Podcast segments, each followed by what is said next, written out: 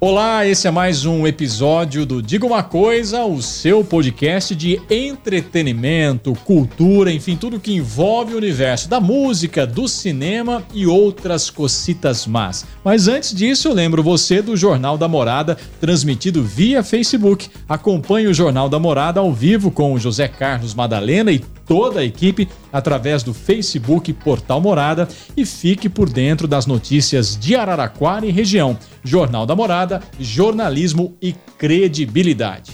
Sempre comigo nessa missão, Adriana Nagasako, a nossa japa. Unidunidunite. Ô, oh, salame mingue. Pra quem não tá entendendo nada, Nada, Essa é uma nada, nada. de circo dos anos 80. Com certeza é nisso que nós estamos. Já Não. às quatro da tarde, na fila do ingresso, né? Uma pipoquinha mais ou menos na Pipoquinha, mão. Daqui a pouco passa é, o palhaço tirando foto, você tira todo sorridente. Eu depois- gostava daqueles brinquedinhos que vendia no circo. É, e depois ele traz aí o chaveirinho com aquela foto lazarenta que ele tirou e o chaveirinho custa 35 reais. Seu pai quer te matar, mas fica com medo de não comprar e a sua foto ser levada. Ou a lombriga começar a remexer. Tinha isso também. Coisas de infância, né? Infância dos anos 80, né? A geração Nutella não vai saber disso, mas Não, não vai entender nós nada. Uhum. que somos raiz, né, Japa? Você nem tanto, você é um pouquinho menos do que eu. Ah. Ah. Mas nem só de matinê, de circo vivia os anos 80 da criançada. Tinha muita coisa na TV e na música. É sobre isso que a gente vai falar, Japa? Sim. É o nosso. Me diga uma coisa. Me diga uma coisa. Me diga uma coisa. Me diga uma coisa aí, meu. Me diga uma coisa. Coisa. Seu podcast de música, cinema, cultura e entretenimento.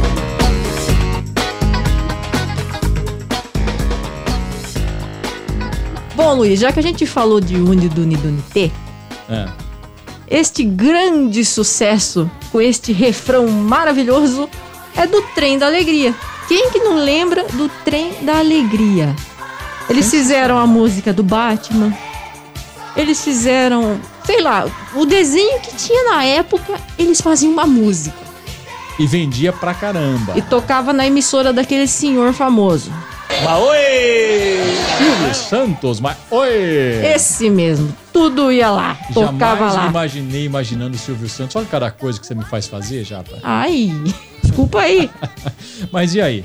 E- Então, né? Eles também cantaram Piuí Abacaxi, que é um enorme sucesso do ano de 87, você deve lembrar. Sim. A música do He-Man, dos Thundercats. E tinha também a Lambada da Alegria. O grupo Trem da Alegria ficou, acho que de 85 até mais ou menos 1990. Por aí, né, Lu? Começo dos anos 90, na verdade até 92. Tanto o Trem da Alegria quanto outro grupo, que daqui a pouco a gente vai falar sobre, né? O Trem da Alegria tinha aí um famoso personagem, o Juninho Bill. Bom, vamos só explicar uma coisa, né? É, por que que existia é, tantos programas infantis na TV, os desenhos, esses grupos gravavam as aberturas, e por que que existia tanto, tanta criança cantando e hoje não tem? É, não é só porque aquele pessoal achava as crianças bonitinhas, né?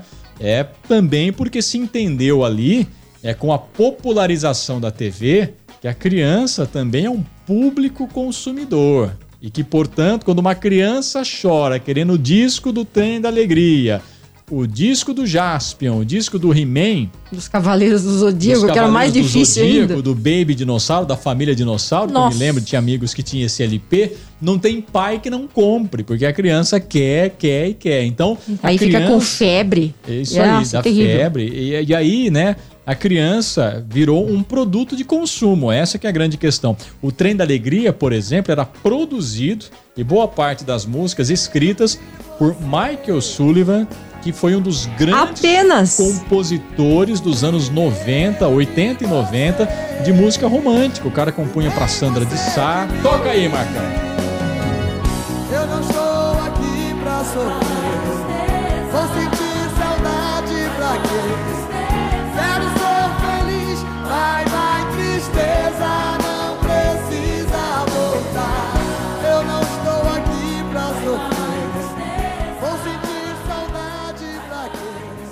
Michael Sullivan compunha também para Roupa Nova.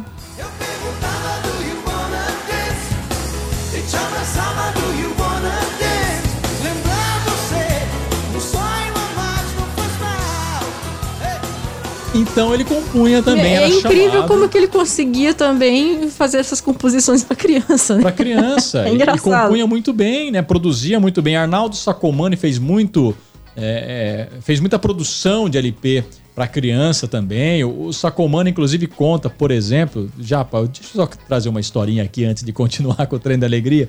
Ele produzia a Mara Maravilha. Que né? também fez um sucessão, e Sucessão, também lançou músicas é. de criança. Quando a gente assiste hoje aos clipes da Mara Maravilha, produzidos naquele tempo, e você Era uma pensa maravilha mesmo. que a Mara tinha 14 ou 15 anos, hoje essa turminha toda seria presa, meu Deus Nossa, do céu, porque a Mara esbanjava uma sensualidade nos clipes, na- nas suas roupas e tal, né? Ô, louco, eu pensei que ela já tinha uns 18. Não, ela começou no SBT, no SBT com uns 14 ou 15 anos, trazida da Bahia. Pô, Silvio, que isso? com a Xuxa. A Xuxa foi o maior fenômeno nesse período, evidentemente. E aí o patrão Silvio Santos disse: "Não, eu tenho que ter aqui também, né, uma moça bonita pra conversar com as crianças". E aí a Xuxa era loira, ele trouxe uma morena. É, eu não a sei Xuxa você. Era gaúcha, carioca, né, É. nascida no Rio Grande do Sul, mas criada no Rio de Janeiro. Ele trouxe uma baiana. A Mara é muito carismática. O que, que você ia perguntar? É, eu não Fala, sei fala, você, fala. mas eu, eu assisti um pouquinho de cada programa. eu ficava mais na Mara. Confesso Eu assisti um pouquinho de Xuxa. Eu um passei a largo da- do fenômeno Xuxa, porque eu ficava É, ali. é. Eu tinha uma TV, isso, essas coisas explicam muito, né, da, da- das nossas referências. A Aham. TV naquele tempo era VHS. Então Tinha um você negocinho em cima sintonizava lá. exatamente no botãozinho do VHS. Então para você trocar de canal, você tinha que se levantar, ir lá no HF e girar o botão e tal, né? E de vez em quando a TV chiava, você tinha que ir lá ajeitar o botão. Então assim, ficar mudando de canal não era muito aconselhável. Então Eu tinha que dar um tapa na minha. eu, eu ficava no canal fixo e aí a gente ficava muito no SBT. Eu assistia muito mais a Mara Maravilha. Mas a história que eu Assisti queria contar, também. Mara. Ô, ô, Fala, querido. Fala, Silvio. a história que eu queria contar é que o Sacomani disse o seguinte: olha, a gente fazia cada coisa, né? Por exemplo, a Mara, como ela era menor, a mãe respondia aos contratos dela. Então tudo que se fazia em termos de contrato, É tudo- tudo- tudo na mãe, né? passava pela mãe. Só que a mãe era muito humilde, muito simples, né? Não estava acostumada a lidar com essas coisas. E aí, quando nós assinamos com uma grande gravadora, é, demos um, um- um cheque simbólico antecipado do que representava aquilo para Mara. Então houve um, um evento ali com fotos e tal para sair na revista e foi entregue para ela aquele checão simbólico, né? Que os programas de TV faziam muito isso, né? E, e entregamos aquele cheque para a mãe da Mara, ela ali no meio do presidente da gravadora, né? O cara é, que era responsável pelos contratos na América Latina, a mãe da Mara me manda uma dessa. Não, mas a gente não trabalha com cheque, achando que aquele cheque era o dinheiro. Aí Meu eu Deus. como, não, fique tranquila, a senhora vai receber em dinheiro, isso é simbólico, minha senhora. Então acontecia essas Imagina coisas. se fosse um cartãozinho de crédito. Já tinha naquela época? Tinha, mas era uma coisa pouco difundida Meu no nosso Deus do mundo, céu. né? Mas voltamos então, Japa. É, voltamos. Bom, Xuxa de um lado, Mara Maravilha do outro. Aí apareceu quem? O trem da alegria. Não, a Eliana. A Eliana. É, a Eliana, acho que ela entrou pra substituir. A Mara, A Mara. do. E enquanto isso, a Angélica tava em algum lugar, não sei aonde. A Angélica, vamos contar a história inteira. Ah, Japa. eu não lembro a cronologia, A gente. Xuxa explode na manchete. É. Só que a Globo A logo manchete vê já foi nossa, não fenômeno. foi não? Como? A manchete não foi nossa? É, a, a TV Morada do Sol É, foi uma retransmissora da manchete Era- nos anos 80. Então toda essa história aconteceu na TV Morada do Sol já. Ô, É. Robertinho, Então a Xuxa, aí. a Xuxa ela é, era uma Hum. modelo e é levada a um programa infantil na época que ela namorava o Pelé. É pela turma da Manchete. Vamos criar um programa infantil. E foi o maior sucesso na Manchete naquele tempo. A Globo se interessou em criar uma programação infantil porque tinha inclusive programas pelo Trem da Alegria, Balão Mágico, que passava É, Precisava passar em algum lugar essa galera, né? Exatamente. E aí a, a Manchete leva a Xuxa e cria ali o seu maior sucesso, acho que de todos os tempos, de referência de programa infantil, né? E, e daquele jeito meio trash, né? Com roupas curtíssimas, aquela sensualidade toda. E aí, para substituir a Xuxa na Manchete, foi contratada a Angélica, que também tinha ali seus 13, 14 anos. A Angélica era adolescente quando já exibia né, a sua pinta preta na perna. Ah, então a Angélica foi pra manchete. Foi pra manchete pra fazer o lugar, o lugar da Xuxa. Mas a ela foi de manchete, táxi. A manchete inclusive passa a exibir, né, os, aqueles programas japoneses de super-herói que foram o maior sucesso sim. também. Quem foi moleque nos anos 80? Jaspion, Jiraiya, Ultraman, Giban. Machine Man. Changeman, é, Cybercop. Você não trocava de canal mesmo. Então era essa turminha que fazia o sucesso lá no programa da Angélica na Manchete. E Aham. aí, e aí, a Xuxa ficou na, na Globo é, de 85, 86 até o começo dos anos 90, 93. Enquanto uma chegou de táxi na manchete, a Xuxa chegou de nave na Globo. Exatamente. Só que a, a Angélica saiu rapidamente da, da Manchete, foi pro SBT, fazer o Passo Repassa. Por isso que eu não tô lembrando. fazer outros programas, né? Ela já virou uma estrela rapidamente e, e- e saiu desse universo infantil. A Eliana eh, veio depois da Mara Maravilha. Bem a depois. Mara Maravilha era o sucesso do SBT, lançado para concorrer eh, com a Xuxa. Depois que a Mara saiu, né? Rompeu lá o contrato e tal. A Mara não passou boas fases, né? Ela fala até hoje que teve um sucesso muito repentino na cabeça de uma adolescente ali entrando na sua vida adulta. Né? Ela acabou em algum momento ali se perdendo e tal, e acabou comprometendo a carreira, essa que é a verdade, né? Tanto é que depois ela vai cantar é gospel, vai buscar um outro estilo, e de vez em quando tem umas quedas aí nas maluquices dela. Mas a Eliana vem depois para substituir a, a Mara no SBT. A Eliana, que por sinal já tinha sido do Banana Split, já tô vendo que eu tenho um almanac anos 80 aqui, que Meu coisa. Deus do céu. É. Eu lembro da estreia do programa da Eliana com o Melocoton. Com Melocoton, E tinha também aquela televisãozinha que falava, sei lá, eu.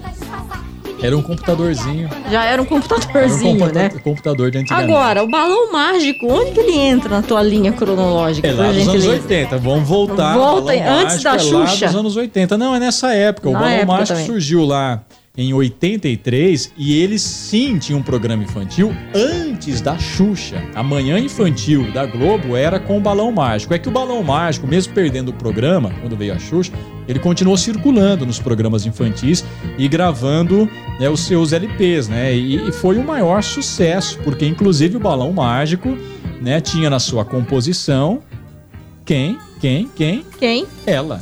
Simoni. Simone. A polêmica Simoni. Toca, Marcão. Nem o sol,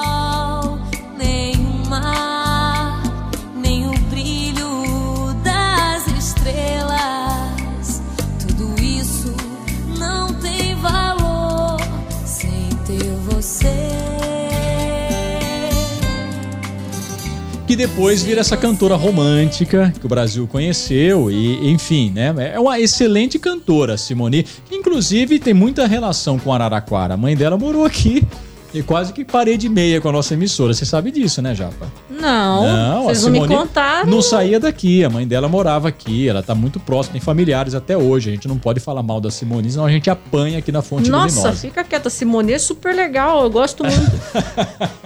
Então ela, ela estourou, né? E depois veio aquela dupla famosíssima, né? De Jairzinho e Simone. é, e enquanto isso, É. Sandy Júnior.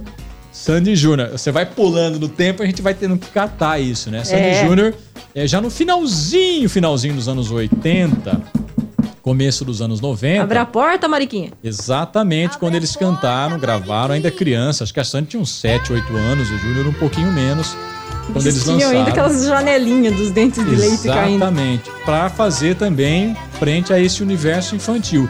E, e- e eu penso que nos anos 90, Sandy Júnior foi a grande referência de música infantil, passando aí para adolescência, porque a Sandy Júnior acompanhou o crescimento do seu público, né? Depois vai naquelas cançõezinhas românticas de adolescente, Dig Dig Joy Popói, aquelas coisas dançantes, Ah, o né? exemplo disso é quando eles fizeram um show lá pra. Não faz muito tempo, eles fizeram Isso, um show Bia. pra rememorar sei lá quantos anos de carreira. Exatamente. O negócio foi uma febre. Tava Foi lotado. febre. Eu tenho nomes, Japa, de gente aí conceituada no nosso meio jornalístico que foi na primeira fila chorar desesperadamente. Não vou contar aqui, não vou ser indiscreto. A pessoa tem direito também, né? A pessoa tem memória afetiva, não tem como. Pegou na memória afetiva, meu amigo. Até o roqueiro chora ouvindo pagode dos anos 90. É memória afetiva isso, não Cheia tem de jeito. mania. Exatamente. Di, di, di, di, di, di,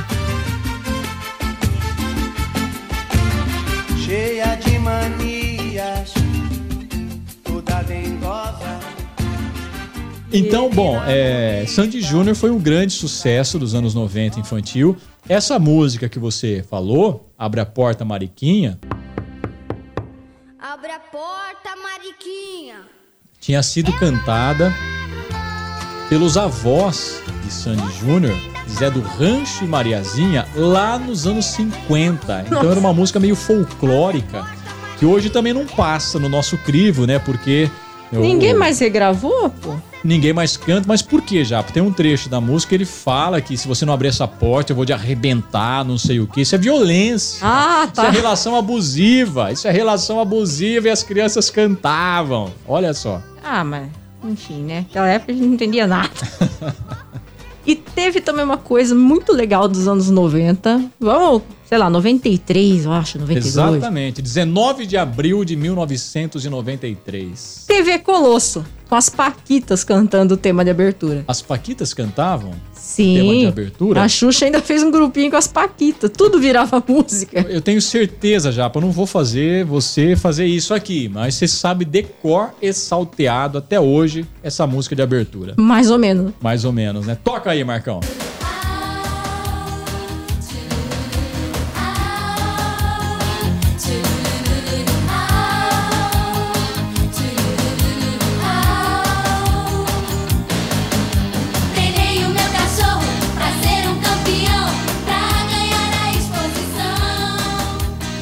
O Japa, eu jurava, jurava que isso era um enlatado, porque não tem cara de Brasil, né? É, e foi produzido aqui no Brasil, inclusive pelo Boninho. Pois é. Foi um tal de JB de Oliveira, Você sabia que o. Luiz Ferré, Beto Você sabia que o. Boninho foi casado com a, com Narcisa, aquela socialite? Fiquei abismado quando vi isso. Quantas pessoas o Boninho casou, meu Deus? Não, mas é o Boninho filho, O senhor né? É JB Bono. de Oliveira. É, é o Boninho que hoje tá no Big Brother, aí na programação da Globo. Mas enfim, e TV Colosso já? Eu achava isso uma chatice Não, não, não, não, não, não, não. Ah, não, não. Não, não, era legal. Era muito chato. Não, ele- eles ainda se inspiraram em pessoas que existiam mesmo ali na Globo pra fazer os cachorros. Porque tinha os personagens e o universo da TV Colosso, como o nome sugere, era os bastidores da televisão, os produtores, a apresentadora, que era a Priscila, né? Tanto que o chefe era tipo um bulldog e todo chefe tem cara de bulldog. É mais ou menos isso. Mas fez sucesso a TV Colosso. Não ficou muito tempo, não. Foram quatro anos de exibição nas manhãs da Globo. Depois é, foi substituído por outros programas, né? É, mas a programação infantil nunca mais foi a mesma. Não, depois foi mudando, né? É, aí Foi veio. ficando meio chato. é, a gente foi ficando velho, essa que é a verdade. já. É, Aí aí a já não gente começou a não mais- entender mais nada. É, não era mais pra gente, a gente começa a achar chato. Ah, depois veio a Angélica de novo, você falou dela, ela sai do SBT, vai pra Globo ela faz aquele programa Caça Talentos, Putz, lembra? aquilo era o muito- Angel Mix. Era muito chato. Eu gostava mais do Caça Talentos do que da TV Colosso. Jesus? Cristo. Fada Bela. Você não gostava da Fada Bela? Eu não. Então tá aí. Tá vendo? E os anos 90 terminaram dessa forma, meio melancólica na, na TV brasileira, né? E a programação infantil hoje é quase inexistente, pelo menos na TV aberta. Fal- faltou a gente falar de muita gente aqui, né, já? Nossa, tem muito grupo, tipo assim, que sumiu. Tem grupos regionais. Isso. Tipo, fazia sucesso só numa determinada região. Então a gente não vai E a conseguir. galera que fazia cover, né? Tinha o Trem da Alegria, cover de Araraquara. O Balão Mágico, cover de Ribeirão Bonito. Sandy Júnior, cover não sei onde. Tinha, tinha muita gente. Inclusive tem... Será que eu posso contar aqui? Não, não vou contar, não. Não Ah. vou contar. É que a pessoa hoje, né, tal, ela não tem vergonha de falar. Hoje é, atua até no meio político de Araraquara. Eu me lembro que era Sandy e Júnior. Ele fazia o Júnior cover. Mas eu conto outra hora essa história. Quem? Depois eu conto. E você? Qual memória da sua infância nos anos 90, nos anos 80? Conta pra gente, a gente pode até recuperar num próximo Diga Uma Coisa, Japa. Combinado assim? Combinado assim, porque a minha é dar uns tapas na televisão pra ver o desenho. E eu ficava regulando o botãozinho Você não regulava nada. Você falou toda a programação da TV Manchete. Você colocava lá no canal, sentava e pronto. O Eu que, que você só regulava? cheguei a uma conclusão. Qual? Nós somos muito cringe, Japa. Ah, Beijo pra todo mundo. tchau. Me diga uma coisa. Me diga uma coisa. Me diga uma coisa. Me diga uma coisa aí, meu. Me diga uma coisa. Coisa. Seu podcast de música, cinema, cultura e entretenimento.